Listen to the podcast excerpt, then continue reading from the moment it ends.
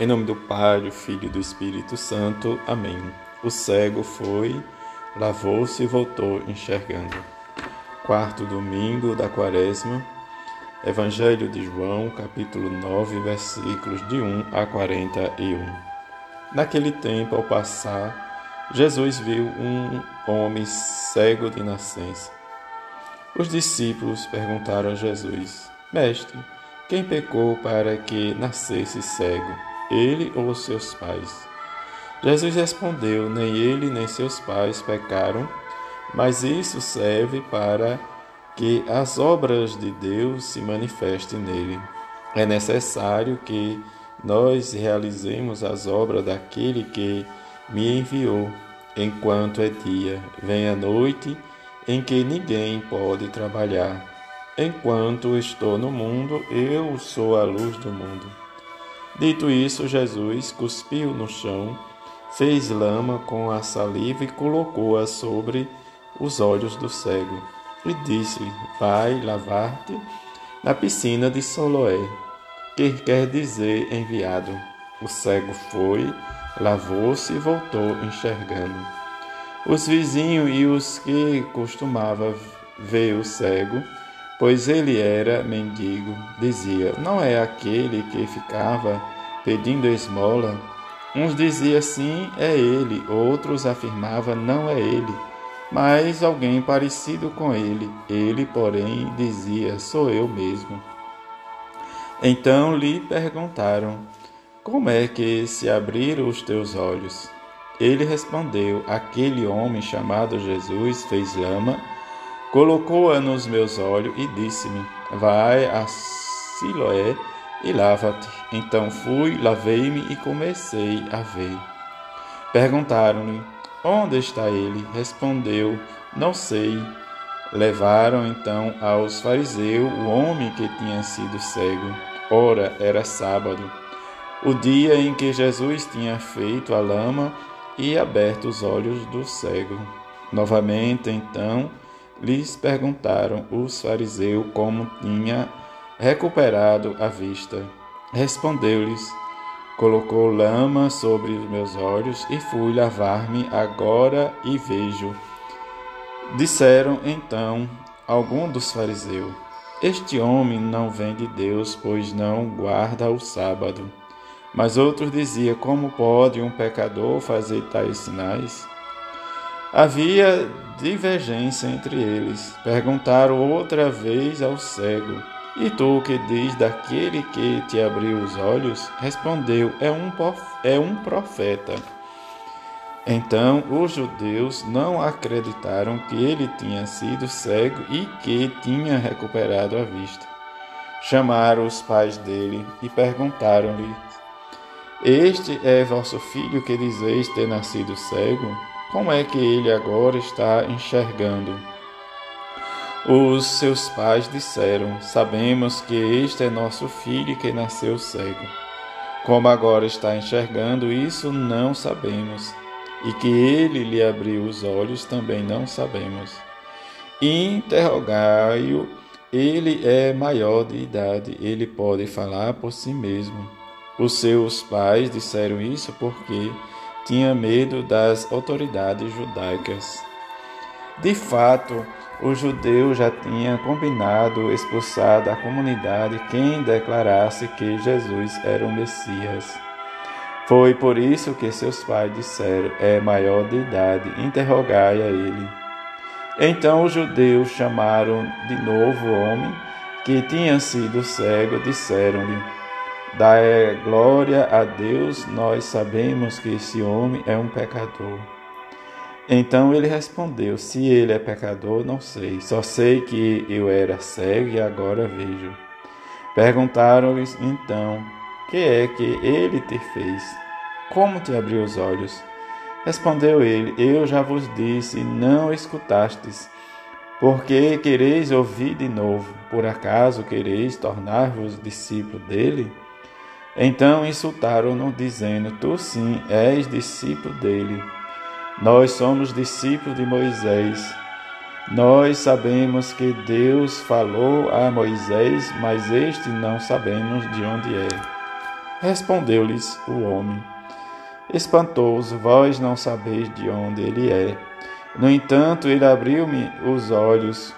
Sabemos que Deus não escuta os pecadores, mas escuta aquele que é piedoso e que faz a sua vontade. Jamais se ouvi dizer que alguém tinha aberto os olhos a um cego de nascença. Se este homem não viesse de Deus, não poderia fazer nada. Os fariseus disseram-lhe: Tu nasceste todo em pecado e estás nos ensinando? E expulsaram-no da comunidade.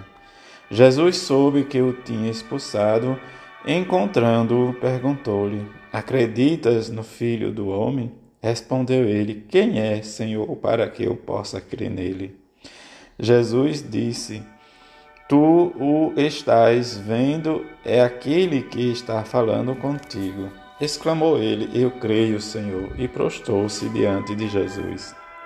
Então Jesus disse: Eu vim a este mundo para exercer um julgamento, a fim de que os que não veem, veem, vejam, e os que veem se tornem cegos. Alguns fariseus que estavam com ele Ouviram isso e lhe disseram: Porventura também nós somos cegos?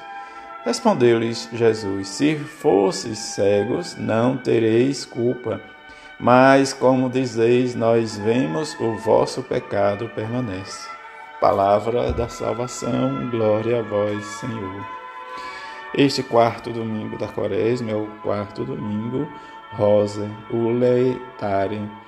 E diante desta vida em que vivemos, precisamos, como nos diz a antífona de entrada, Alegra-te, Jerusalém, reuni-vos vós todos que amais, vós que estáis tristes, exultais de alegria, saciai-vos com a abundância de suas consolações.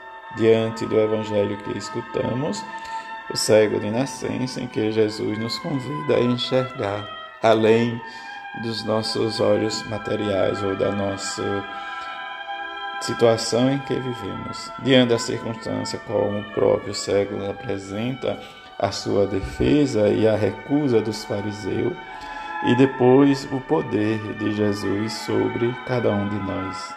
Celebrar cada domingo a ressurreição do Senhor é fazer com que a nossa caminhada quaresmal esteja de acordo com a vontade de Deus. Diante das leituras, Davi é ungido rei de Israel, em que Samuel o escolhe diante da revelação de Deus, mas diante não das aparências, mas diante de uma estrutura, porque diante da pequenez do coração de Davi, aquele pastorzinho de ovelhas, ele agora será o rei de Israel. A experiência em que o salmista nos convida é o Senhor, é o pastor que me conduz, não me falta coisa alguma. Onde me leva, caminho seguro, e pela honra do Senhor ele me salvará. Paulo vai nos dizer que levanta-te diante dentre os mortos e sobre ti Cristo resplandecerá. É a visão ou a dimensão em que Paulo nos convida a viver, mas não fazer em segredo o que nos envergonha, mas realmente fazer tudo aquilo que está de acordo com o mandamento de Jesus. O Evangelho extenso, mas em que nós tiramos para nós que Jesus é a luz dos nossos olhos, não só materialmente, mas espiritualmente. Diante né, desde um simples fato de fazer lama, colocar no sobre os olhos do cego e fazer com que ele fosse lavar na piscina de Siloé, em que depois agora ele vai juntar a água e a luz são símbolos do nosso batismo, em que a igreja vai realmente iluminando o nosso caminho quando nós somos obedientes a ela. E dizer sempre, eu creio, Senhor, mas aumenta a minha fé. E enquanto muitas vezes nós achamos que vemos, mas Jesus nos chama para enxergarmos com os nossos olhos espirituais, o olho do coração, em que abrimos e rezemos pela nossa meta pela nossa vida em que o Senhor nos chama a fazer experiência junto com os seus santos. E diante desta experiência, a Mãe de Jesus e São José, que experimentamos neles também e por eles, e com eles testemunhar a vontade de Deus na pessoa de seu Filho Jesus. Que rezemos e peçamos por esse tempo em que rezamos pela necessidade daqueles que passam fome, mas também invoquemos ao Senhor da messe que envia operários para a sua messe. E diante deste envio nós possamos sempre estar de acordo com a palavra de Jesus e que enxerguemos e que vemos e que rezemos pela nossa conversão para que tenhamos sempre a palavra de Jesus em nosso coração. Assim seja. Amém.